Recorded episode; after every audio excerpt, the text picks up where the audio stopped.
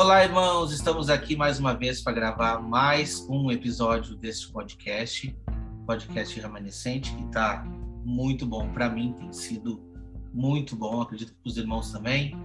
Irmão Ricardo, irmão Wagner. Irmão Ricardo, como é que tá a semana aí? Como é que tá se recuperando?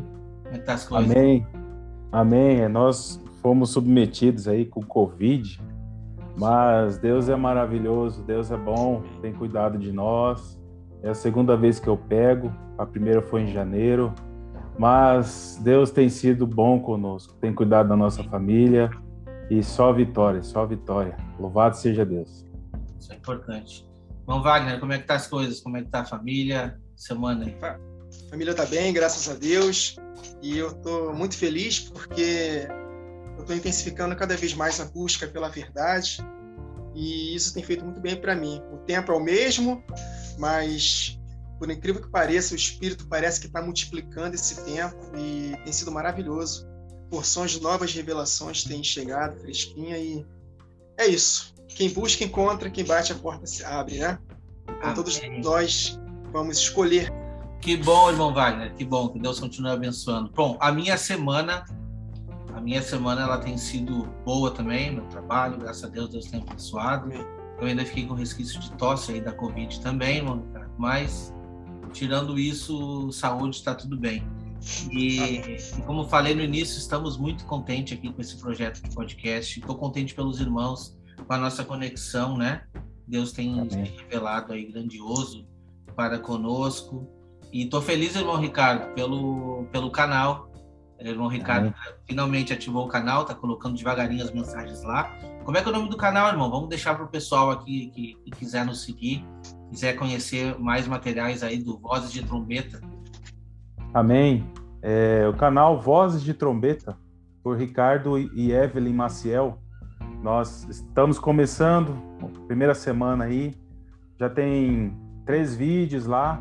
Amém. De algo, de, de algo que a gente já vem trabalhando, junto com o Instagram também, Vozes de Trombeta.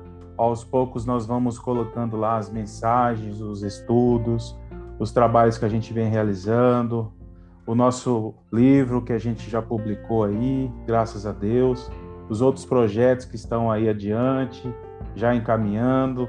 E louvado seja Deus por este momento, encontrar os irmãos aí, o irmão Wagner Olmos, Wagner Nunes, e vamos avançando juntos aí, para a glória de Deus. Amém. Isso, isso que é Amém. importante. Isso é importante. Bom, estudamos no, no, último episódio aí sobre a carta de Tiatira e hoje nós vamos estudar a carta de Sardes, né? Essa Amém. carta tem revelações importantíssimas e a gente vai conseguir constatar isso durante a gravação de mais esse episódio. Eu quero convidar aqui o irmão Wagner para fazer uma breve oração por nós para quem está nos assistindo, que Deus possa nos acompanhar em mais esse estudo, irmão Pai. Amém. Senhor, muito obrigado por essa oportunidade de estar aqui com meus irmãos para poder ministrar a Sua palavra, Senhor. É tudo que nós pedimos: inspiração, espírito de sabedoria e de revelação no pleno conhecimento Deus, Senhor. Ilumina os olhos do nosso coração, Senhor Jesus, para que possamos contemplar as maravilhas da tua lei e, e falar do que o nosso coração está cheio vidas venham ser transformadas pelo poder vivo da tua palavra que não volta vazia para ti, Jesus, mas cumpre o propósito pelo qual ela foi designada. Nós exaltamos o teu nome, a sua palavra acima de todas as coisas. Fique à vontade para ministrar ao nosso coração e fazer com que essa palavra produza a 100 por um na vida de um solo fértil e sedento por ti, Jesus. Muito obrigado. Amém. Amém. Amém, meus irmãos. Então vamos dar o início. Eu vou tentar compartilhar a tela aqui da nossa Bíblia, tá? Vamos compartilhar aqui. Então tá. Vamos dar início então ao estudo da carta de Sardes. Isso está em Apocalipse 3 para você que está nos acompanhando de casa. Apocalipse 3, no versículo 1 diz assim: E ao anjo da igreja que está em Sardes escreve: Isto diz o que tem os sete Espíritos de Deus e as sete estrelas, como uh, e ele diz, né? Conheço as tuas obras, que tens o nome que vives e está morto. O que a gente pode refletir nesse texto? Irmão Wagner Nunes. Amém. É, tem duas questões aqui que me chamaram muita atenção: os sete Espíritos de Deus e as obras mortas. É, não tem como não lembrarmos de Isaías capítulo 11, verso 2. Repousará sobre ele o Espírito do Senhor, o Espírito de sabedoria e de entendimento, Espírito de conselho e de fortaleza, o Espírito de conhecimento e do temor do Senhor. Sete características do Espírito de Deus. Mas aqui, num contexto, Deus está falando: conheço as tuas obras, nome de, de que vives, mas está morto por causa das suas obras. Eu vou ler aqui um texto de Provérbios, capítulo 8, versos 1 a 14, e nesse contexto aqui, nos fala dos, das características desses, mesmo, desses mesmos espíritos aqui que nós lemos aqui, as características dos sete espíritos de Deus. Olha que interessante, no contexto de exortação também. Provérbios 8, de 1 a 14. Não clama, porventura, a sabedoria e o entendimento não faz ouvir a sua voz? No cimo das alturas, junto ao caminho, nas encruzilhadas das veredas, ela se coloca. Jesus é a sabedoria de Deus. Então, ele é o Espírito, o Espírito do Senhor. Tá? Só tem três características aqui do Espírito. Verso 3. Junto às portas, a entrada da cidade, a entrada das portas está gritando: A vós outros, ó homens, clamo, e a minha voz se dirige aos filhos dos homens. É Jesus clamando ao arrependimento. Entendei, ó simples, a prudência e vós nécios. Olha aí. Prudentes e nécios nos lembram as virgens, cinco loucas e cinco prudentes. Entendei a sabedoria. Ouvi, pois falarei coisas excelentes. Os meus lábios proferirão coisas retas, porque a minha boca proclamará a verdade. Os meus lábios abominam a impiedade. São justas todas as palavras da minha boca, não há nelas nenhuma coisa torta nem perversa. Verso 9: Todas são retas para quem as entende e justas para os que acham conhecimento. Quarta característica: Espírito do Senhor, sabedoria, entendimento, conhecimento. Verso 10: Aceitai o meu ensino e não a prata, e o conhecimento antes do que o ouro escondido, porque melhor é a sabedoria do que joias, de tudo que se deseja, nada pode se comparar a Jesus, Cristo, que é a sabedoria de Deus. A Jesus falando aqui, eu sou, eu, perdão, a sabedoria, habito com a prudência e disponho de conhecimentos. Olha aqui mais uma característica do Espírito. É, disponho de conhecimentos e de conselhos. E mais uma característica, sexta, o temor do Senhor consiste em aborrecer o mal, a soberba, a arrogância, o mau caminho e a boca perversa, eu os aborreço. E o verso 14, a sétima característica do Espírito de Deus. O meu conselho é a verdadeira sabedoria, eu sou o entendimento, minha é a fortaleza. Então, esse texto de Provérbios é tremendo e é num contexto de chamada para o arrependimento. Ouve, Nécios, a correção. Procura a mim, que sou a sabedoria, o entendimento, o conhecimento, o perfeito conselho, o temor do Senhor e a fortaleza. E aí, conectando com o nome que vives, mas está morto, morto me faz entender são obras mortas, está escrito em Hebreus capítulo 6, é um dos rudimentos da fé. Obras, um dos rudimentos da palavra de Deus, obras mortas. E é exatamente isso que a igreja de Sardes quase todos estavam vivendo em Tito capítulo 1, verso 16, está escrito: No tocante a Deus, professam conhecê-lo, entretanto o negam por suas obras. É por isso que são abomináveis, desobedientes e reprovados para toda boa obra. Obras mais. Então, através das nossas obras, nós vamos constatar se de fato nós estamos vivendo. Né? Em 2 Timóteo 2, eu não vou ler tudo aqui, está escrito lá que um vaso ele só será útil para o possuidor se ele se afastar do pecado. Então, conhecer a Deus somente não quer dizer que nós estamos obedecendo a Ele. Quantos lembram daquela passagem de Mateus 7, né? a partir do verso 22? É, muitos me chamam Senhor, Senhor, mas não fazem o que eu mando. Naquele dia eu vou julgar vocês, por quê? Porque vocês, embora operassem grandes sinais e maravilhas, mas não obedeciam a minha palavra. Então apartem-se de mim, vós que praticais a iniquidade, porque eu não vos conheço. Por, por isso que 1 João capítulo 2, versos 4 a 6, está escrito que aquele que diz, eu conheço a Deus, mas não guarda os seus mandamentos, é mentiroso, e nele não está a verdade. Aquele, entretanto, que guarda a sua palavra, nele verdadeiramente tem sido aperfeiçoado o amor de Deus.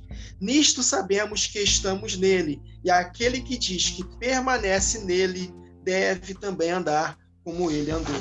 Então é isso que estava acontecendo com boa parte da igreja de Sardes. Eles tinham nome de que vives, mas por causa das suas obras mortas de pecado, eles estavam contaminando suas vestes e estavam mortos. E o Espírito de Deus, com as suas características, ele será extinguido da nossa vida se nós perseverarmos em praticar estas mais obras. Para finalizar, não tem como não lembrar de 1 Tessalonicenses 4. Olha o que está escrito, a partir do verso 2 pois vocês conhecem os mandamentos que lhe damos pela autoridade do Senhor Jesus, o Espírito do Senhor. O Senhor é o Espírito, Jesus Cristo é o Espírito. E onde está o Espírito do Senhor, ali a liberdade. Aí ele fala: a vontade de Deus é esta, que vocês se afastem da prostituição.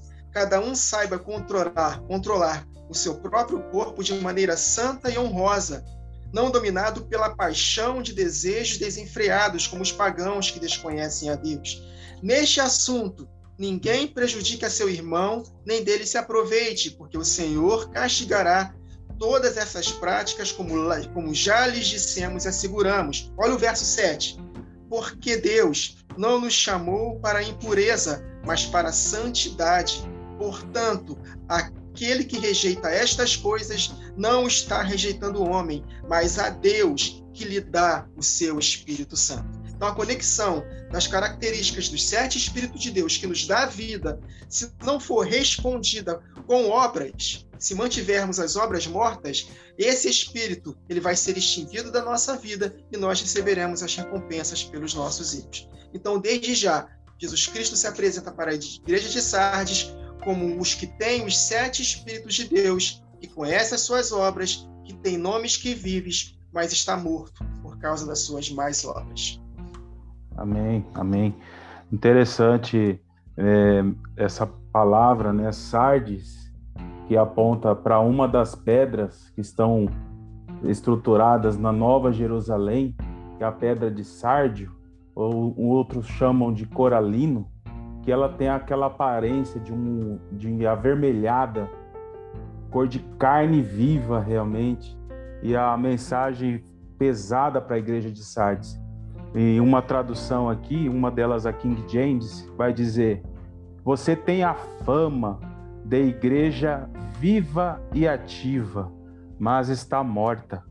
Ou seja, quantas vezes nós nos deparamos é, com cenários assim em que muitas pessoas são movidas pelo falso avivamento, pela, pela, pelo movimento né, levado pelas, pelas emoções da, da alma, pelo engano. Eu vejo aqui a igreja de Sardes já é, é, afundada no engano da apostasia, né? movidas por um falso avivamento, motivando por falsas emoções que, for, que são provocadas pelo sistema babilônico, que já adentrou aí né, em lugares profundos para enganar muitas pessoas.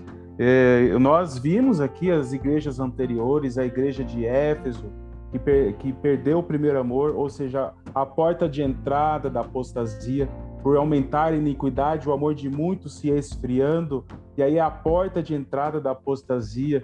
Depois Pérgamo, estabelecendo, entrando a apostasia, o inimigo estabelece o trono de Satanás, como aconteceu em Pérgamo.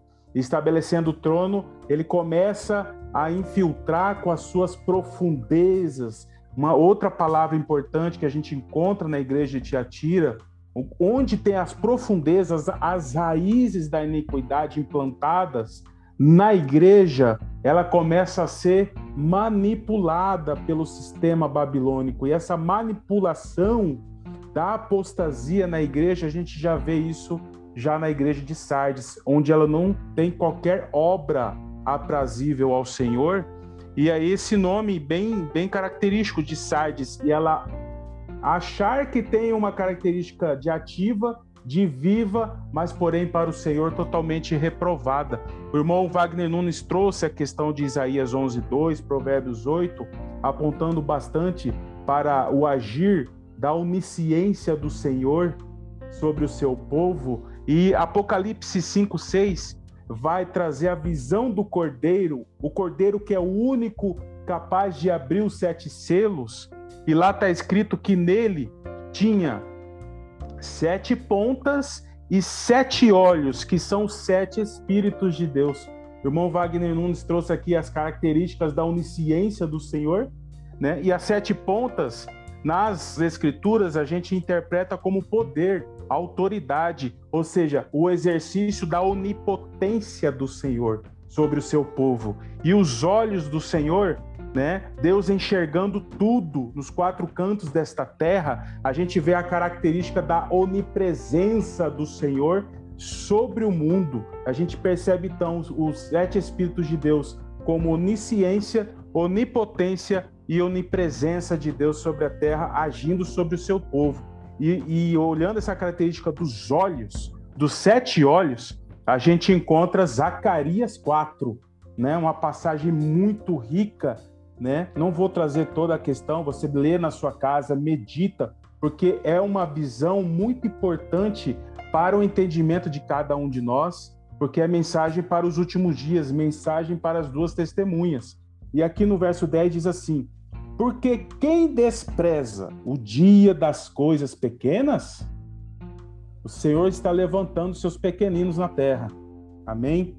Pois esse se alegrará vendo o prumo na mão de Zorobabel, figura de Jesus aqui, são estes os sete olhos do Senhor que discorrem por toda a terra. Então o Senhor está agindo de forma plena, com onisciência, com onipresença e com onipotência, poder e autoridade que será derramado sobre as duas testemunhas.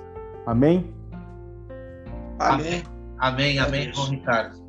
Eu trouxe aqui também Exatamente tudo que o irmão trouxe, que praticamente foi o que eu sublinhei, tá? A gente pode ver algumas características apresentadas no texto é, quando a gente lê, né? Apocalipse 3, no versículo 1, aonde a igreja de Sardes escreve: Essas coisas diz aquele que tem os sete Espíritos de Deus e as sete estrelas. E quando a gente vê isso, os irmãos trouxeram um apanhado aqui das obras, né? É, é, dessa, dessa igreja, né, que tem nome de que vive, mas na verdade está morto. E eu quero trazer a respeito da identificação, que a gente sabe que é Jesus Cristo. Né?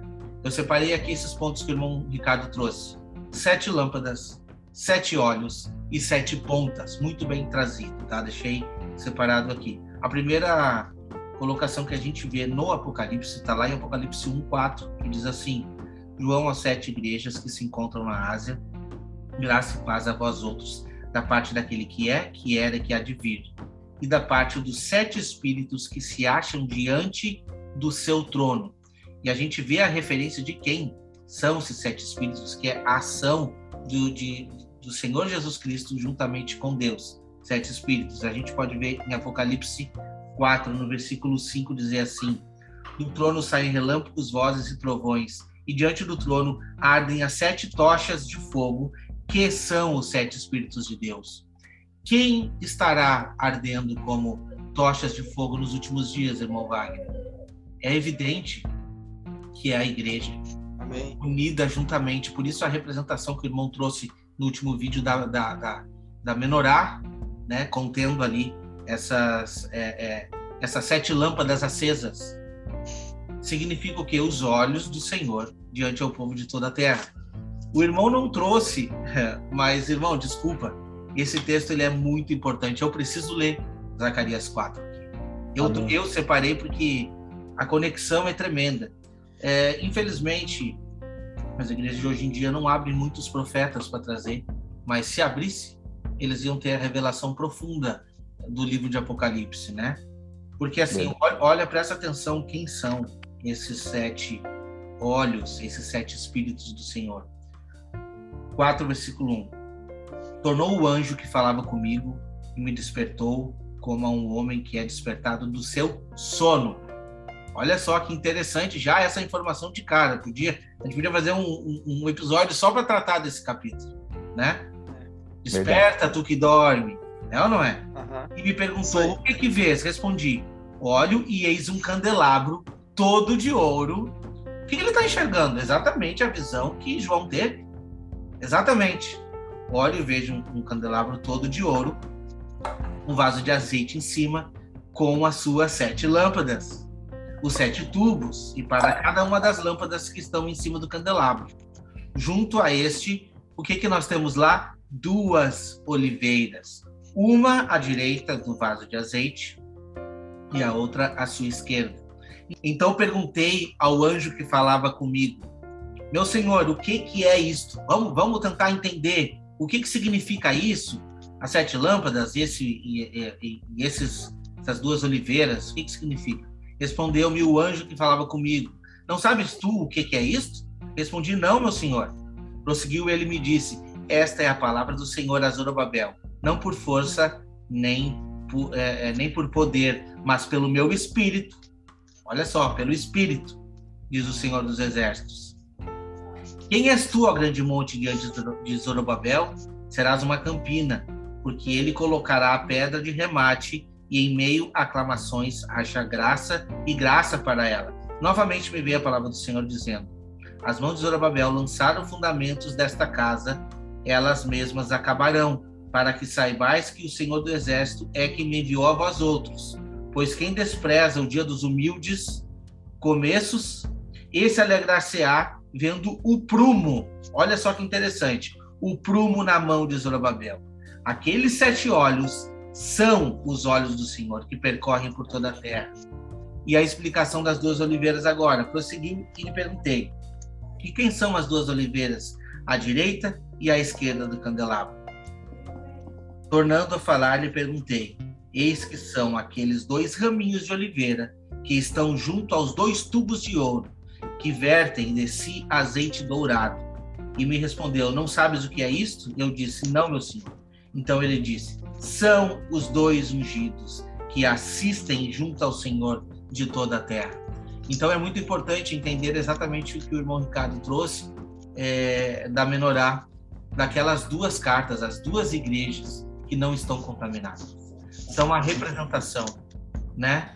Dessa é, é, uma representação dos olhos do Senhor perante a toda a terra. Toda a terra. Amém. Essa é a representação. E quem são esses dois ungidos? Apocalipse 11, nós iremos chegar lá.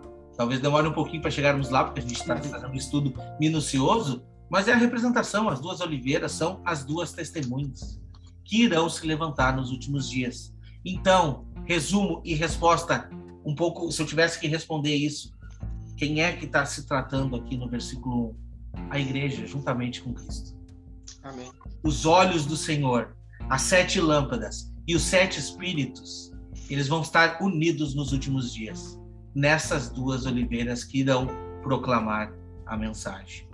Amém, e vai se cumprir que Jesus falou em João 14, 12: farão obras iguais e até maiores do que eu fiz.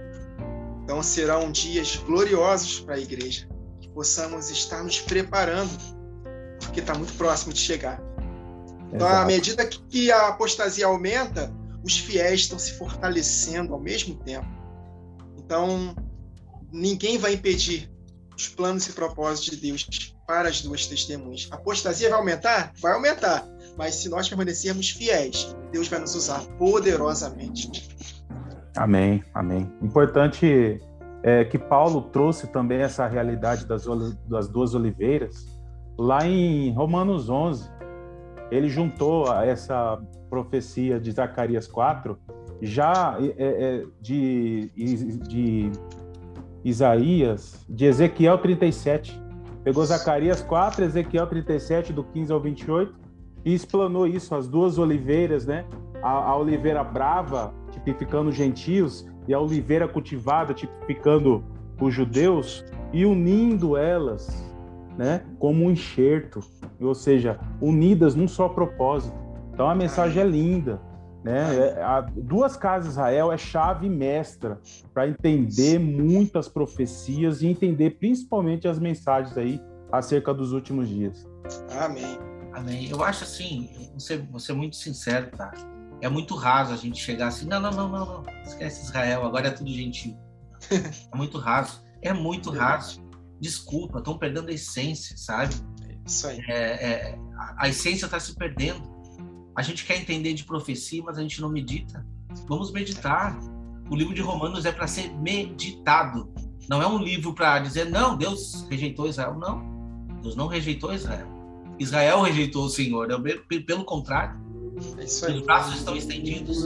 E quando a gente vê a concretização dessas promessas, dessas duas oliveiras, a gente consegue ver em, em, no livro de Romanos que a vontade do Senhor é enxertar novamente. É enxertar.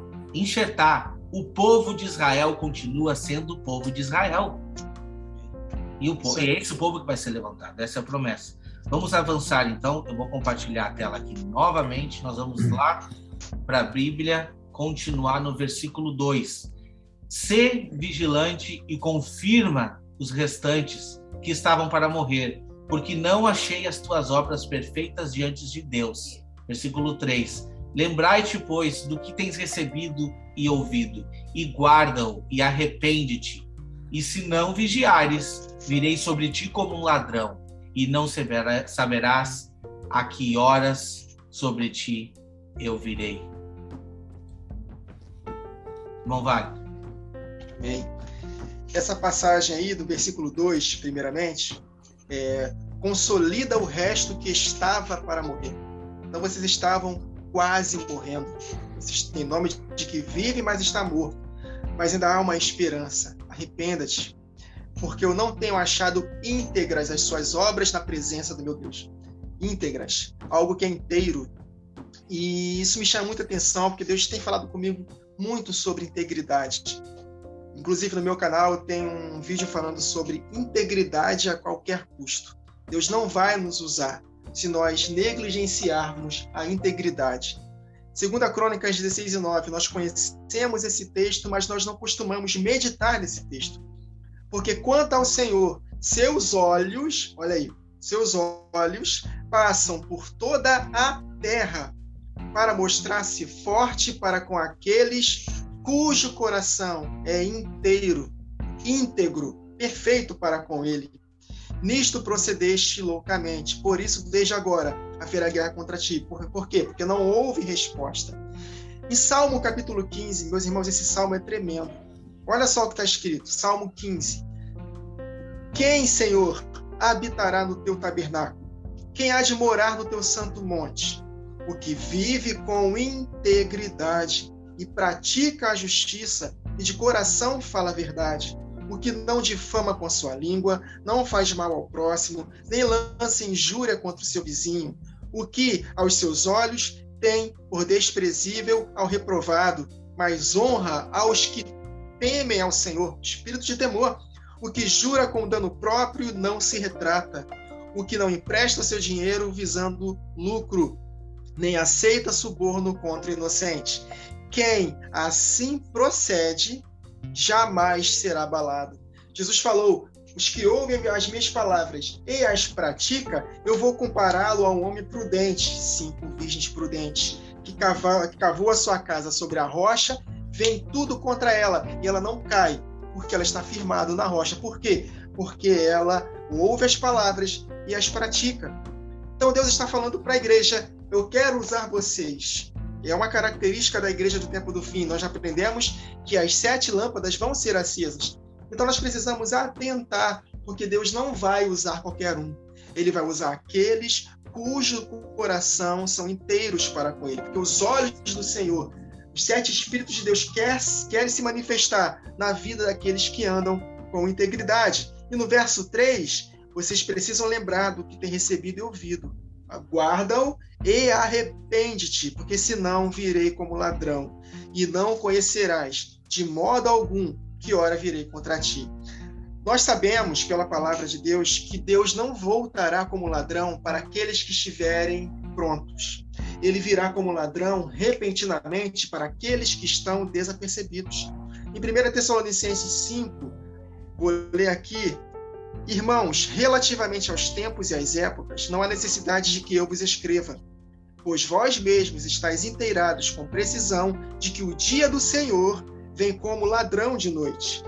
Quando andarem dizendo paz e segurança, eis que lhes sobrevirá repentina destruição, virá como um ladrão repentinamente para aqueles que estão andando sem integridade.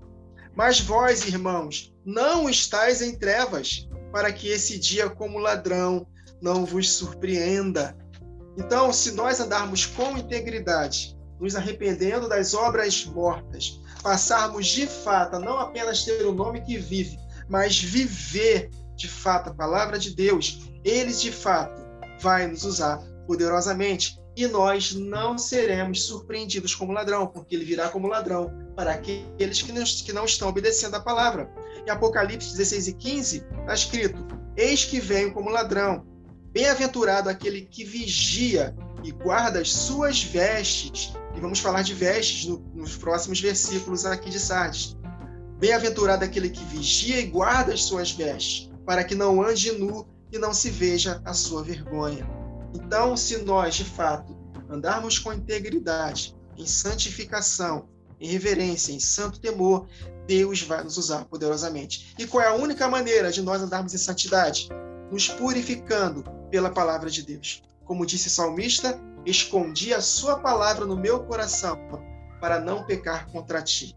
Então, se nós não formos limpos pela palavra, que continuamente nós alimentarmos na nossa mente, nós não teremos capacitação para andar em santidade. Por isso que nós aqui valorizamos a palavra de Deus acima de todas as coisas. Nós damos um jeito para investirmos tempo na palavra, porque a nossa segurança está na palavra de Deus.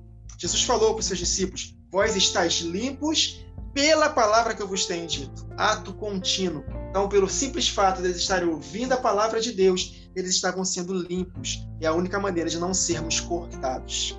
Então, como frutificar? Se enchendo da palavra. Como andar em santidade, que é o sinônimo de frutificar, é, se enchendo da palavra. Então, a palavra de Deus viva na nossa mente vai fazer com que nós falemos o que nossa boca, do que nosso coração está cheio e que vai fazer com que nós possamos proceder em conformidade com a verdade. A palavra de Deus é poderosíssima para nos capacitar a andarmos em santidade. Amém, amém. Louvado seja Deus. Interessante o Wagner Nunes falou a respeito onde houver paz e segurança, né, haverá, virá repentina destruição para aqueles que estão em trevas, ou seja, os que estão em trevas, eles serão enganados com a falsa paz e segurança. Então não podemos ser surpreendidos por aquilo que as trevas oferecem. E faz lembrar aqui é, de Judas, no verso 3 e 4 aqui, ó, amados, procurando eu escrever-vos com toda a diligência acerca da comum salvação, tive por necessidade escrever-vos e exortar-vos a batalhar pela fé que uma vez foi dada aos santos, porque se introduziram alguns que já antes estavam escritos para este mesmo juízo, homens ímpios que convertem em dissolução a graça de Deus e negam a Deus, único dominador e Senhor nosso Jesus Cristo. Ou seja, existem pessoas que se infiltram, né, dominados pelo mal, né, e, e, do engano para enganar outras pessoas. Isso a cada vez mais a gente percebe isso no cenário de hoje e isso tende a aumentar. Nós precisamos aumentar a vigilância, oração e batalhar pela fé, como Judas escreveu aqui. Amém, irmão. Amém, amém. É, eu trouxe um texto aqui, que está lá em Tiago 2, do 18 ao 20, que diz assim: Mas alguém dirá: Tu tens fé, e eu tenho obras. Então, mostra-me essa tua fé sem obras, e eu com as obras te mostrarei a minha fé. Crês tu que Deus é um só? Fazes bem. Até os demônios crê e tem, tremem. Quer depois ficar certo, ó homem sensato, de que a fé sem obras é inoperante? Não foi por obras que Abraão, nosso pai, foi justificado quando ofereceu sobre o altar o próprio filho Isaac? Então, uh, uh, assim, ó, ali como diz, né, a respeito das obras, no versículo 2, ser vigilante e o resto que estava para morrer, porque não tenho achado íntegra as tuas obras na presença do meu Deus. Então, hoje em dia, nós estamos acostumados a ver a, a, a questão das pessoas dizerem assim: não é raro, tá? Não, mas eu, eu, eu vou na igreja. Essa é a minha obra. Eu vou na igreja. Essa é a minha obra. Será que essa, será que temos conseguido comprar, é, compartilhar de boas obras, né? Porque é muito simples, irmão, muito simples. A gente não. A obra é pode ser patrocinada. Eu vou lá, eu levo meu dízimo, eu levo a minha oferta na igreja e eu deixo quem quem está encarregado de fazer isso que faça. Eles fazem por mim. Eu não preciso me mexer, me movimentar, entende? Muitas vezes a gente pensa assim, não, a gente tem que pregar o evangelho é, e esse evangelho tem que chegar a todas as nações. Eu vou mandar dinheiro para obreiros e fazer uma ação comunitária lá no Amazonas, na África, enfim. Meu irmão, a ação que você tem que fazer, as obras que tu tem que demonstrar, às vezes é dentro da tua casa, é a tua família, é a tua esposa, é o teu filho, é o teu irmão. Tu não precisa ir longe. É, eu me lembro de um, de um hino que a gente cantava quando era quando eu, quando eu estava na denominação, um hino muito bonito que diz assim, ó. Um dia Cristo me falou, não é preciso transpor o mar para ser um missionário, entendeu? É só seguir o seu caminho e tu verás como é fácil ser para Deus um missionário. É, é, simples. Quer ser missionário? Muda a tua vida. É isso aí. Demonstra na tua vida. Então, o que está sendo cobrado a igreja de Sardes são obras. Ah, e depois vem gente me dizer que eu não sou salvo por obra. Hum. Não sou salvo por obra? Será que eu não sou salvo por obra? Entende? Se eu não frutificar, a, como diz a parábola, o machado já está prestes à raiz, pronto para cortar. Entende? Nós temos que frutificar, meus irmãos. Isso é uma missão importante dada a cada um de nós. Eu entendo que não é difícil, eu não tenho dom, eu não tenho talento para isso. Olha, eu digo por mim, pela minha vida, tá? Quando a gente se dispôs a se dispõe a mudar de vida, a gente sente essa necessidade, irmão Ricardo. Eu sinto. Eu não consigo ficar calado diante da multidão, me desculpa. Eu não consigo ver uma coisa errada e não me levantar contra. Desculpa. É, é, é, do meu ímpeto, porque é, é, senão a gente é só mais um no meio da multidão. Nós não é. somos para ser que nem a igreja de Sardes, que as obras apontam o lado errado. A gente tem que apontar o que é correto perante Deus. E o versículo Amém. 4 nos diz, né? É, versículo 3, na verdade, lembra-te, pois, que tens recebido e ouvido, guarda e arrepende-te, porque senão vireis como ladrão e não conhecerás de modo algum em que horas eu virei contra ti. Você pode falar qualquer coisa para mim, tá? Mas eu vou dizer o que, que eu penso quanto a isso. Ju, ponto, para mim é ponto facultativo quanto a isso e, e, e não tem discussão. Aqui está falando de morte. Eu não sei o dia de amanhã. Não sei o que se passa comigo no dia de amanhã. Por isso que a gente vai trazer à tona tudo isso que eu falei um versículo atrás aqui. Se eu não cuidar da minha vida no dia de hoje, eu não sei o dia de amanhã. O vir como um ladrão para mim é muito repentino, sabe? Eu, eu, eu penso assim, ó. É, Segunda-feira eu estava falando com meu pai, em outubro do ano passado. Terça-feira meu pai morreu. Entende? Era terça-feira e meu pai morreu. Foi assim. Fico pensando, nossa, como isso? Como que pode uma coisa dessa? Tá? A gente está aqui conversando, daqui a pouco, quando vê ah, um acidente. Hoje em dia, tu liga a TV já escorre sangue pela TV. Infelizmente. Mas Verdade. o que o versículo está trazendo para nós, gente? A nossa vida aqui é um sopro, a gente já sabe disso. Verdade. Então nós devemos de vigiar todos os dias. Não vamos esperar, não, vamos esperar aqui. Espera, é, é, vem um decreto dominical aqui, espera aí, união das igrejas, olha o Papa, olha o Papa se levanta. Não, é a minha vida que mais importa. É a minha vida, entende? Se eu não me policiar hoje, amanhã eu posso fechar meus olhos e não estar mais aqui. O que que tu tá almejando? O que que tu tá almejando? A tua vida terrena aqui ou a tua vida celestial? O que que tu tá almejando? Eu quero dormir todos os dias com a minha consciência tranquila de estar fazendo a vontade de Deus. Amém. Louvado seja Deus. E olhar para as coisas que são de cima é uma dica. Olhar para a eternidade. É Não ficar preso às coisas desta terra, às coisas que nos prendem. Porque isso aqui tudo, o que Deus deu para nós, ou vai dar ainda neste lugar, são recursos. Você não tem bens aqui. Você tem recursos. O que é que você está fazendo com os recursos que o Senhor lhe confiou na tua mão? É para edificar vidas ou é para apenas acumular riquezas que podem ser corroídos aí pela ferrugem? Você precisa ser o mordomo, né? E servir pessoas com aquilo que Deus colocou na sua mão. Isso são obras, obras que Deus requer de você, obras da fé. Amém. O irmão citou Judas, capítulo 1, para que nós possamos batalhar pela fé. Aí eu lembrei da passagem de Lucas, capítulo 18, né? Quando o filho do homem voltar, porventura achará fé na terra?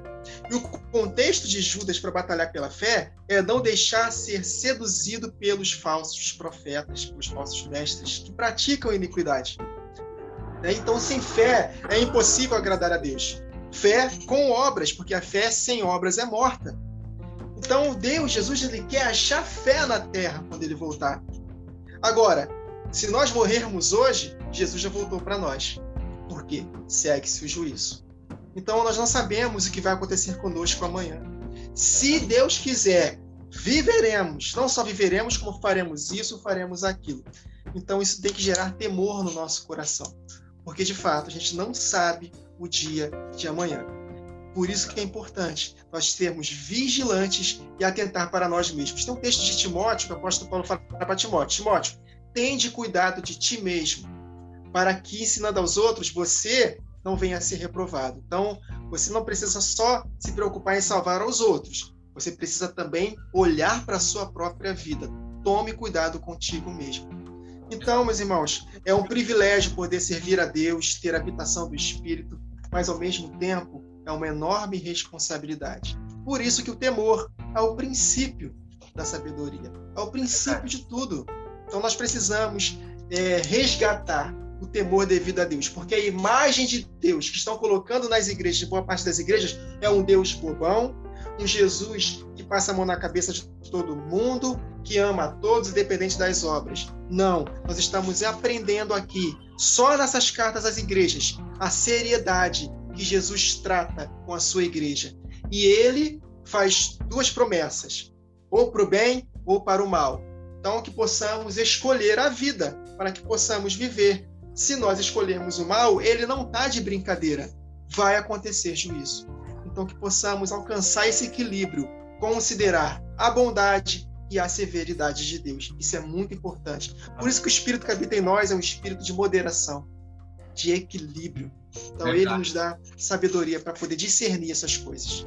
Verdade, o irmão Ricardo trouxe uma colocação ali e eu, e eu trouxe eu tinha um texto anotado que eu não ia trazer, mas agora o irmão Wagner já coroou aí e eu vou trazer esse texto porque ele dá o fechamento e e ele se encaixa muito bem com essa carta de, de que a gente está lendo aqui de Sardes, né? Olha só, Tito 1, do 15 a 16. Todas as coisas são puras para os puros. Todavia, para os impuros e descrentes, nada é puro. Porque tanto a mente como a consciência deles estão corrompidas. No tocante a Deus, professam conhecê-lo, entretanto, o negam como?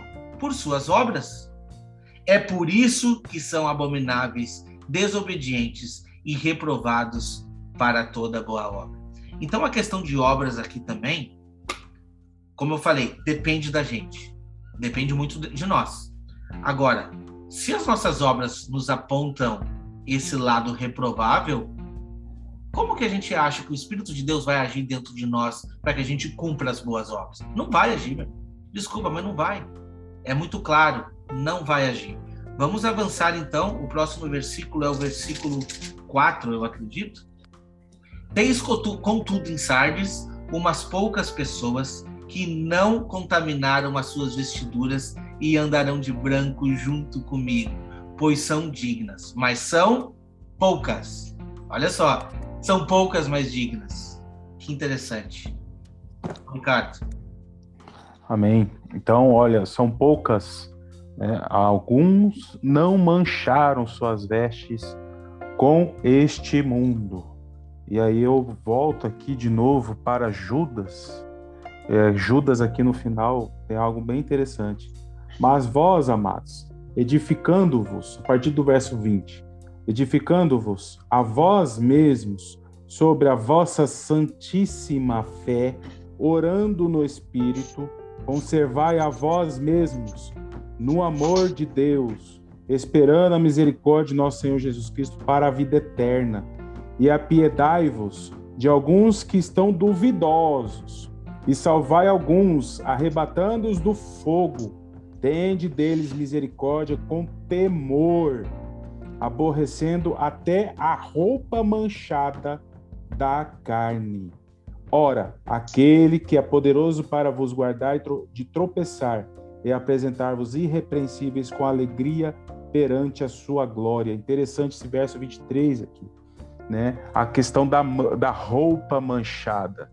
E essa roupa manchada é, é, faz alusão às coisas deste mundo. Uh, a iniquidade ela está totalmente envolvendo este mundo e este mundo, as coisas do mundo estão entrando na igreja, estão enganando muitos domésticos da fé, e para quê? Para alavancar, para fomentar a apostasia nesses últimos dias. Então, é, nós precisamos meditar nesse verso aqui, porque se apenas alguns não mancharam as suas vestes, é porque realmente o inimigo tem laços que muitos não enxergam. E aí nós precisamos estar atentos, porque como atalaias do Senhor, precisamos avisar quando o inimigo está chegando, como está escrito lá em Ezequiel 33. Amém. É, vestiduras, na palavra de Deus, é a nossa condição diante dele. E aqui em Sardes está falando que poucas pessoas não contaminaram suas vestiduras. É o que o Senhor Jesus falou, né? A porta é estreita, o caminho apertado são poucos.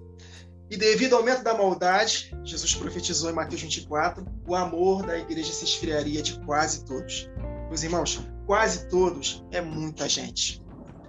Então, há uma possibilidade enorme de nós nos desviarmos da fé se nós não batalharmos por essa fé. Então, nós precisamos tomar muito cuidado e as vestiduras são importantíssimas. Quando Jesus voltar, está escrito em Apocalipse 19, que os justos serão vestidos de linho finíssimo e esse vestimenta, essa vestimenta dos justos são os atos de justiça por eles praticados. E ele falou aqui: andarão de branco comigo porque são dignas, merecedoras. Essa é a palavra. Aí eu vejo uma, uma definição muito desequilibrada da graça. Favor e merecido. Calma aí. Vamos, vamos aprender. Jesus ter vindo a esta terra morrer por nós, é claro que nós não merecíamos nada de bom fizemos para que Jesus morresse por nós. Agora, para que os benefícios da cruz se tornem realidade na nossa vida, deve haver resposta. E a resposta do homem, eu posso dizer para vocês, é o merecimento. Porque se nós não respondermos a ele, ele não se manifesta. De que me adianta um favor imerecido, porque ele morreu na cruz, e eu rejeitei a essa cruz, e eu fui condenado? De que me adianta? Se é um favor imerecido, eu sou salvo independente das obras. E aí que o calvinismo entra em cena. Essa doutrina maligna de que não importa o que nós façamos, se Deus nos escolheu, nós seremos salvos, independente das obras. Se ele nos escolheu para o inferno, vamos para o inferno. Então nós temos que tomar cuidado e entender a palavra. É muito simples. São dignas, merecedoras. Por quê? porque andaram em santidade. E essa parte da vestidura, os irmãos citaram Zacarias 4, eu não vou deixar de ler Zacarias 3, que está falando acerca da, dos, das vestes do sumo sacerdote Josué, que estavam sujas. Vamos ler? Zacarias capítulo 3, a partir do verso 1. Deus me mostrou o sumo sacerdote Josué, o qual estava diante do anjo do Senhor. O anjo do Senhor aqui é Jesus. E Satanás estava à mão direita para se lhe opor. Satanás estava resistindo a ele. Mas o Senhor disse a Satanás, o Pai disse a Satanás: O Senhor te repreende, ó Satanás. Sim, o Senhor que escolheu a Jerusalém te repreende. Não é este um tição tirado do fogo? Olha o detalhe, verso 3. Ora, Josué, trajado de vestes sujas, estava diante do anjo. Tomou este a palavra e disse aos que estavam diante dele: Tirai-lhe as vestes sujas a Josué disse também: Eis que tenho feito que passe de ti a tua iniquidade. Apartai-vos de mim, vós que praticais a iniquidade. Olha aí, se arrependa e te vestirei de finos trajes. E disse eu: Põe-lhe uma turba, uma, uma, um turbante limpo sobre a cabeça.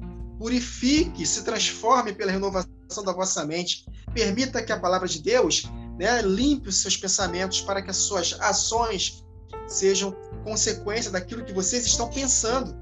Puseram-lhe, pois, sobre a cabeça um turbante limpo e o vestiram com trajes próprios, e o anjo do Senhor estava ali.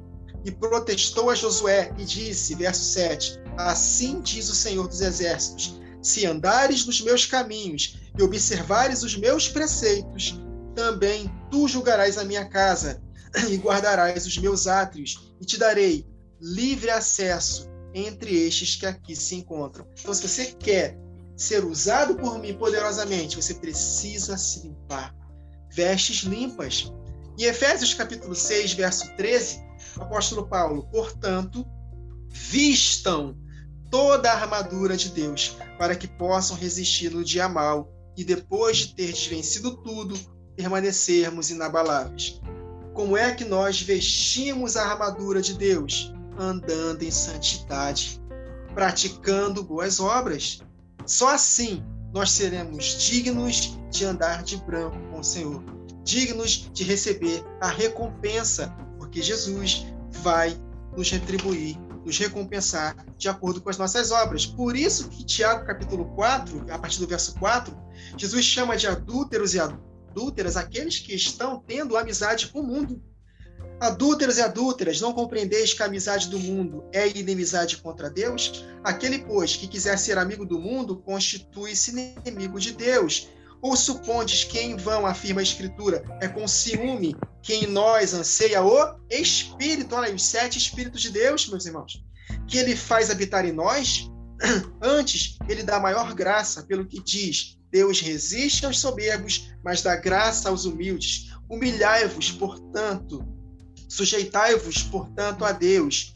Resistia o diabo e ele fugirá de vós. Satanás estava se opondo ao sumo sacerdote Josué, porque ele estava com vestes sujas. E aqui em Tiago 4, se nós limparmos as nossas vestes, andando em obediência, Satanás vai fugir de nós. Ele vai nos opor se nós continuarmos andando no pecado, mas se nós andarmos em santidade, colocando essa armadura, vestindo a armadura de santidade, vamos resistir ao diabo e ele fugirá de nós. E o maligno não nos tocará e nós venceremos. Então, essas vestes, meus irmãos, nós precisamos compreender que somos nós que investimos a armadura. Vistam vocês, vistam, vocês precisam se aproximar de Deus para que ele se aproxime de vocês.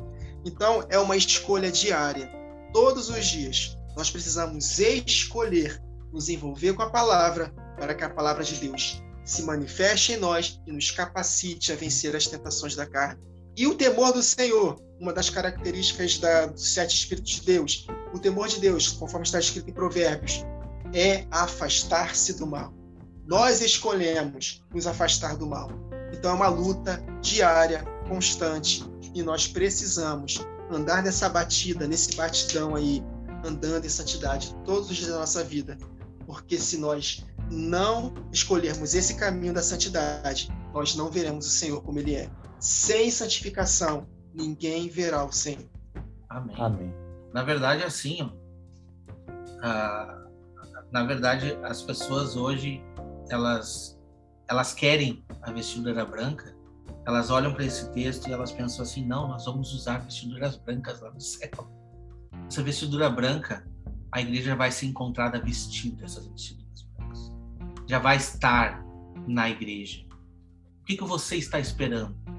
Tá? Porque a igreja institucional de hoje em dia, tá? eles querem aquele culto bonito, a igreja bonita, ornamentada, bota melhores vestes para ir lá, mas no nosso interior não há mudança, não há obras que testificam, não há arrependimento. O que, o que é essa vestidura branca? Vestidura branca, na verdade, ela é manchada de vermelho. É o que a palavra nos diz, manchada de vermelho. Como uma vestidura branca pode ser manchada de vermelho? Lavada nas vestes do cordeiro, entendeu? Quando o sangue é, é, quando o sangue toma conta da vida do crente que acreditou, ele faz parte daquele ritual das festas, ele aceitou o cordeiro. Qual é o próximo passo depois de aceitar o cordeiro? É tirar todo o fermento, tirar toda a maldade, tirar toda a malícia, fazer parte, assim como Paulo falou, das festas dos pães asmos, os asmos da sinceridade. Entende? Porque do contrário, não existe veste branca, me desculpa. Entendeu? Você pode botar a melhor roupa que for para ir na igreja. Ó, oh, vou me vestir de branco para passar o ano novo para trazer tudo de bom para minha vida. Você pode crer no que você quiser, mas o que a palavra de Deus está nos mostrando não é isso. Essa veste não vai ser comprada, tá? Essa veste ela é adquirida todos os dias por mim e por você quando a gente tira todo esse fermento. E lá em Apocalipse 7, a gente vê ali, né, da, a, a visão dos glorificados. Olha que interessante no versículo 13. Um dos anciões tomou a palavra dizendo: estes que se vestem de vestidura brancas, quem são? De onde eles vieram? Respondeu-lhe: Meu senhor, tu sabes. Ele então me disse: São estes os que vêm da grande tribulação e lavaram suas vestiduras e alvejaram no sangue do cordeiro. Como assim? Esses são os que da grande tribulação? A igreja não quer passar pela tribulação? Mas não, meus irmãos. Vão passar por tribulação. Essa vestidura branca adquirida, ela tem um preço. Ela tem um preço. E o preço é renegar o meu eu todos os dias. Senão, eu não vou encontrar essa vestidura. Entende? Então, é, aceitar o sangue é o primeiro passo. Lavar as minhas vestiduras no sangue do Cordeiro é o primeiro passo. Entende? O segundo passo é todos os dias tirar o fermento da minha vida. Aí eu não estou falando isso literal, não. Isso é o um compreendimento é, é da, da, da, realidade desta sombra, que é tirar tudo aquilo que vem a contaminar o corpo, porque sabemos que o nosso corpo é o corpo de Cristo, onde todos nós, bem ajustados, crescemos para santuário, para a habitação do Espírito Santo. Então, que a gente possa meditar nesses pontos. Irmão Ricardo. Amém. Só complementar aí, os irmãos colocaram bastantes passagens. É interessante esse, esse paralelo aí das festas que o irmão Wagner trouxe. E todas as solenidades do Senhor envolvem o tabernáculo.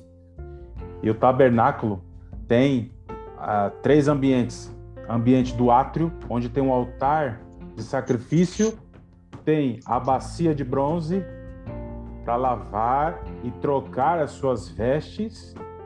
E aí, com as vestes novas, você entra no lugar santo.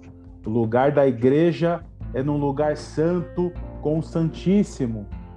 Lembra que quando Jesus morreu, o véu rasgou? A promessa para a igreja é estar junto com Cristo, o Santo dos Santos, o sumo sacerdote com os sacerdotes. Ou seja, essa promessa para a igreja requer uma entrega de sacrifício, primeiramente, lá no átrio, e depois lavar a sua, as suas vestes, trocar de vestes, colocar uma vestimenta nova para entrar devidamente no lugar santo. E o que ocorre nos dias de hoje? Muitos não conseguem lavar as suas vestes, é, é, são pessoas que ficam no círculo vicioso do sacrifício, presos no pecado. Eles sacrificam o seu, o seu novilho, não cumprem os seus votos de poder ter o conserto com o Senhor e de prosseguir na lavagem das suas vestes. Eles voltam a pecar, voltam a cometer os erros, os seus erros, ficam presos pelo engano, presos pelas doutrinas humanas, doutrinas de demônios, presos nos pecados, com os desejos carnais, e eles não saem do altar de sacrifício, não chegam na promessa de lavar as suas vestes e entrar no lugar santo, de serem acesos e realmente exercer reino e sacerdócio com o Senhor. E muito importante esse paralelo com o tabernáculo, juntamente com as festas bíblicas. Ainda com relação às festas, o irmão Wagner citou sangue do cordeiro, e o sangue do cordeiro nos remete o quê? A Páscoa. Mas dentro da festa da Páscoa, nós precisamos celebrar essa festa sem o fermento do pecado. Porque Cristo, nosso Cordeiro Pascal, foi sacrificado, que o apóstolo Paulo fala em 1 Coríntios 5. Então, é, em conexão com a Páscoa, nós precisamos andar em santidade, porque é aquilo que eu falei para os irmãos, de que me adianta um favor imerecido se eu não desfrutar desses benefícios. Esses benefícios da Páscoa, do Cordeiro sacrificado, só serão realidade na minha vida se eu celebrar a festa sem o fermento. Eu anotei aqui que na lei, se fosse encontrado um fermento, algo fermentado na casa de um judeu, ele seria eliminado. Então, meus irmãos, nós precisamos entender que não basta só crer no sacrifício de Jesus. É necessário celebrar essa festa sem fermento. Interessante que esse texto de Apocalipse 22 e 14, que está escrito aqui, em boa parte das Bíblias está escrito: Bem-aventurados os que lavam suas vestes no sangue do Cordeiro, para que tenham direito a entrar a árvore da vida e possam entrar na cidade pelas portas. Só que se nós formos para a Bíblia é, grega, é, o dicionário grego, você clica lá nas palavrinhas, sabe o que significa ali? Na verdade, as palavras no grego é bem-aventurados os que guardam os seus mandamentos. Então há uma íntima relação entre lavar as suas vestes e guardar os mandamentos. Pode ver lá quem tem a Bíblia com aplicativo grego, clica lá, você vai ver lá os significados das palavras. Guardam os seus mandamentos. É o mesmo que lavar as suas vestes no sangue do Cordeiro, porque a festa da Páscoa, no dia seguinte, se fosse celebrado a festa da Páscoa, dentro da festa da Páscoa tinha a festa das, da, do sem fermento, né? Das, da, se fosse celebrada a festa dos pães ázimos, eu queria lembrar disso aí. Se fosse celebrar a festa da Páscoa, se se com pães fermentados, de nada valeria o sacrifício, seriam eliminados da comunidade. Então, há uma íntima relação entre crer no sacrifício de Jesus e andar em santidade. Amém, meu irmão, amém. E, a, e, e a, o, o, que o irmão trouxe ali de Apocalipse 22, 14, eu tinha anotado esse verso também, porque não deixa de ser uma promessa. Bem-aventurado os que fazem isso. E a promessa é a mesma trazida ali no versículo 5. Ao vencedor será assim vestido de vestiduras brancas, e de modo nenhum apagarei o seu nome do livro da vida. Pelo contrário, confessarei o seu nome diante do meu Pai e diante dos seus anjos. Hoje, no nosso estudo lá do grupo de WhatsApp, eu, eu escutei, eu acho que foi o irmão Wagner que falou sobre isso, é, do nosso nome estar desde que a gente nasce no livro da vida. Amém. Porque nós somos predestinados para a salvação. Então, quando a gente entende sobre predestinação, é exatamente isso: predestinado para a salvação. O que vai mudar esse curso é nós mesmos. Se a gente mudar esse curso, é, é por conta própria, porque Deus nos dá o livre-arbítrio. Agora Ele quer que todos se salvem. Entende? Então, Ele quer que todos se salvem. Então, o direito é, do nome no livro da vida, nós já temos. O nome já está lá. A gente só tem que manter. Como que a gente faz para manter, irmão Ricardo? É, essa manter essa esse, esse, essa característica, né, é muito importante. Nós ficamos meditando, né, no nosso dia a dia, essa tantas lições que a gente precisa resetar na mente. Me lembra aí de Romanos, né, 12. É, Transformai-vos pela renovação do vosso entendimento, da vossa mente. Quantas coisas a gente, durante toda essa vida, a gente vem é, com as amarras de muitas, muitos pensamentos, muitas doutrinas, né? E, e, e, nós deparamos assim com a palavra de Deus quando nos entregamos, às vezes, numa situação, num cenário de adversidade, nós temos um encontro pessoal com Deus, e nesse encontro pessoal com Deus, nós começamos a entender o propósito, a predestinação, a eleição é para cumprimento de um propósito. E muitos focam muito na salvação, na salvação, na salvação, mas existe um propósito que está relacionado com a sua eleição. E graças a Deus que temos a oportunidade de hoje, como diz lá em Hebreus, o dia é hoje de você entender o propósito de Deus para a sua vida, de você realmente enxergar o propósito, enxergar o porquê é que você está aqui para seguir um, um direcionamento conforme o Senhor predestinou antes da fundação do mundo, do mundo para a sua vida. Então isso é muito importante. Quando nos encontramos com o Senhor, e o meu encontro foi com a palavra. Louvado seja Deus por isso. E eu tive, graças a Deus, a oportunidade de entender esse propósito das duas casas de Israel nas festas, entender as sombras, entender o motivo, o porquê que eu estou aqui hoje. Amém. É para cumprimento de um propósito, para é, é, é, confirmar a minha eleição, a, aquilo que o Senhor colocou para minha vida desde a fundação do mundo. Amém. Amém. Amém. Então, o Wagner citou né, a questão que a gente conversou no WhatsApp hoje, de que, na verdade, o nome é escrito no livro da vida desde quando nós somos concebidos. Porque o desejo de Deus não é criar um homem para perdição. Que Deus louco é esse que os calvinistas ensinam? Um, um Deus que cria um homem para perdição? Não, Deus cria um homem com amor. Se nós lermos lá o Salmo 139, nós vamos ler lá a maneira como nós fomos tecidos na, no ventre da nossa mãe, com amor, com carinho. Não importa a maneira como fomos concebidos, até mesmo através de um estupro, não importa. Foi concebido um espírito, foi Deus que formou. Então, o nome está escrito no livro da vida. Agora, ele é arriscado do livro da vida quando não há arrependimento. É o que está escrito aqui em Êxodo, capítulo 32, versos 31 a 33. Moisés intercedendo pelo povo que estava entrando, caindo na gandaia lá no episódio do bezerro de ouro. Tornou Moisés ao Senhor e disse: Ora, o povo cometeu grande pecado, fazendo para si deuses de ouro. Agora, pois, perdoa-lhe o pecado, ou se não, risca-me, peço-te, do livro que escreveste.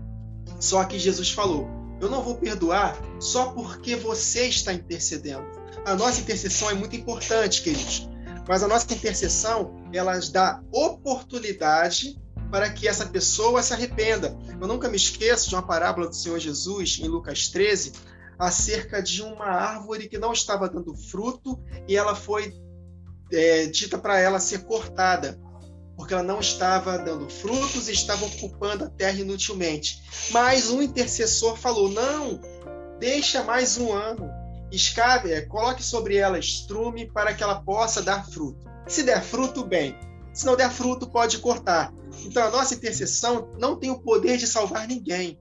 A nossa intercessão faz com que Deus promova circunstâncias para que aquela pessoa possa se arrepender. Então, aqui é, Moisés falou para Deus: risca o meu nome do livro, mas perdoa esse povo. E olha a resposta de Deus: riscarei do meu livro todo aquele que pecar contra mim. Moisés, eu não vou riscar o seu nome do livro, porque você não está pecando contra mim. E também não vou salvar aquele povo só porque você está intercedendo por eles, porque eu vou arriscar o livro aquele que pecar contra mim. Então a alma que pecar, essa morrerá. Então a sua intercessão foi válida, tanto que Deus adiou, porque Deus queria eliminar naquele momento o povo. Deus esperou um pouco, Moisés desceu, viu o povo caindo na gandaia, quebrou as duas pedras como testemunho para que eles soubessem que a, a, lei foi escrita em tábuas de pedra por causa da dureza do coração deles, e naquele mesmo dia houve juízo. Milhares de pessoas morreram, ou seja, foi adiado o juízo. E a tribo de Levi né, se arrependeu e se aproximou de Moisés, e foi ali que a tribo de Levi foi escolhida para exercer o sacerdócio. Da mesma forma que nós lemos aqui no, sumo sacerdote Josué em Zacarias 3. Você quer exercer o sacerdócio? O Satanás vai se lhe opor contra você se você andar com vestes sujas. Limpe suas vestes para que você possa ter autoridade para poder ministrar na minha casa. Então, meus irmãos, Deus ele escreveu o nome do livro da vida de todo ser humano que veio existir. Mas é o ser humano que vai escolher a vida ou a morte, a bênção ou a maldição. Se ele escolher a maldição e ele não se arrepender, aí sim o seu nome será arriscado. Então, nosso nome não é escrito no livro da vida quando nós nascemos de novo. Não. Nosso nome é escrito no livro da vida desde antes da fundação do mundo.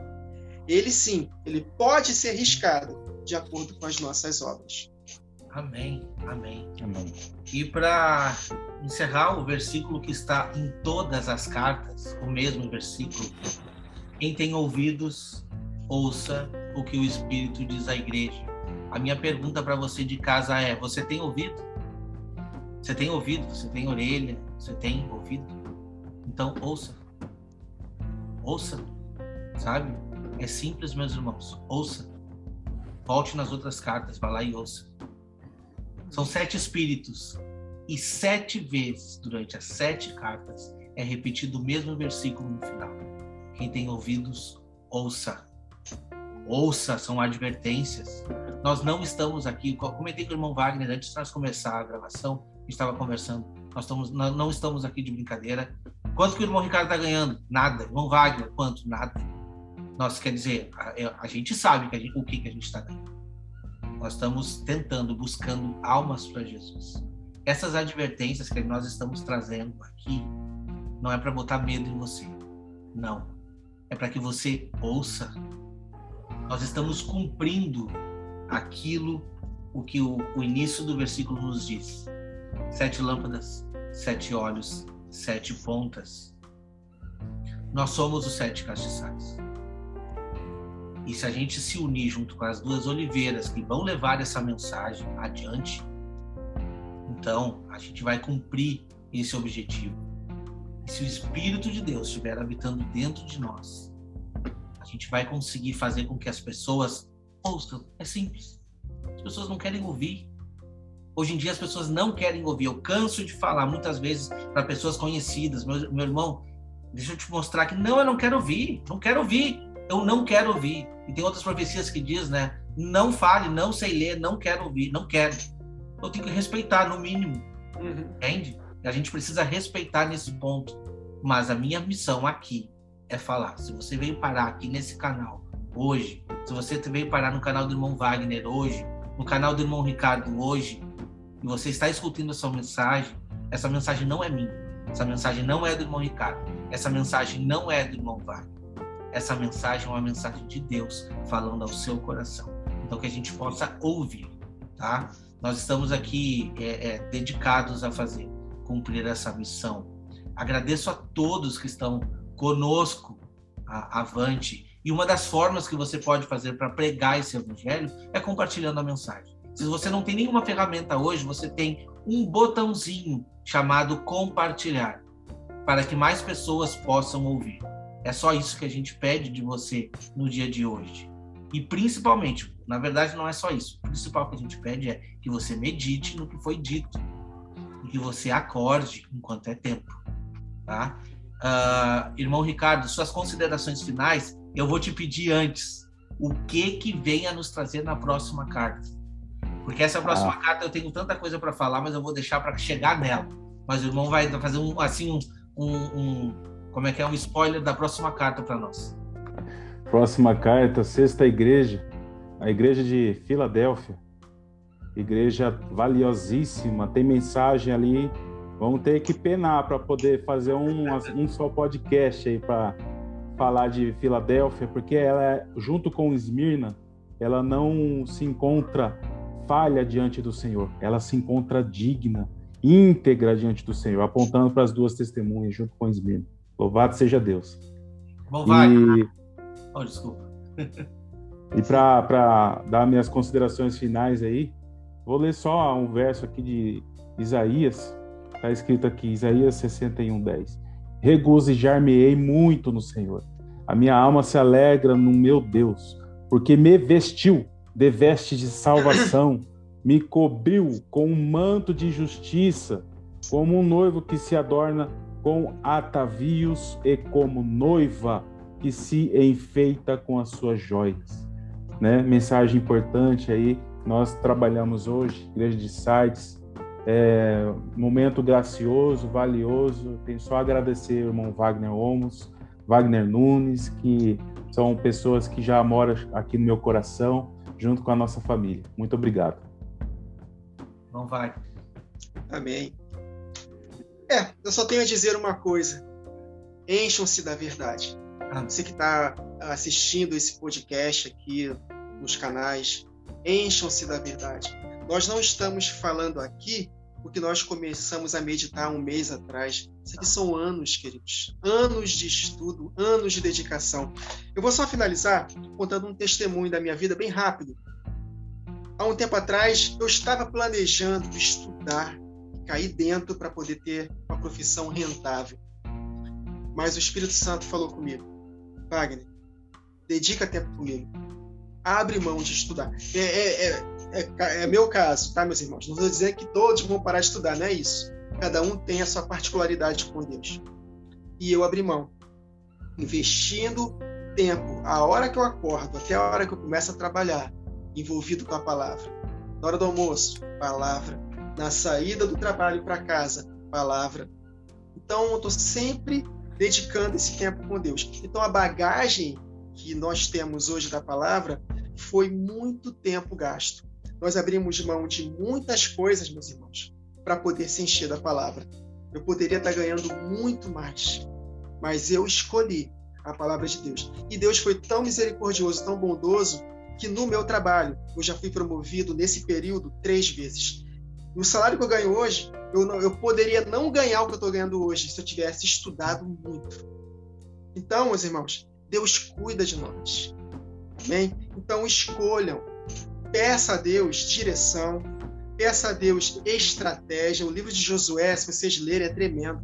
Para cada reino conquistado, uma estratégia diferente. Então, Deus quer usar o seu corpo do seu jeito, como você é, da sua maneira, com a estratégia que Deus está colocando no seu coração. Mas jamais, jamais deixe de se envolver com a palavra. Faça de tudo para poder adquirir sabedoria. Da mesma forma como o mundo procura prata e ouro, procure a sabedoria, porque quem bate vai achar. Essa palavra, esse verbo conjugado no grego é um verbo contínuo. Batei, continue batendo e não parem de bater, vai ser aberto a vocês. Peçam, continuem pedindo e não parem de pedir, e vocês receberão. Busquem, continuem buscando e não parem de buscar, e vocês receberão. Com certeza, nós seremos cheios do Espírito Santo se nós buscarmos a Deus de todo o nosso coração. E Ele vai nos dando estratégias para que nós possamos ter tempo de qualidade com Ele.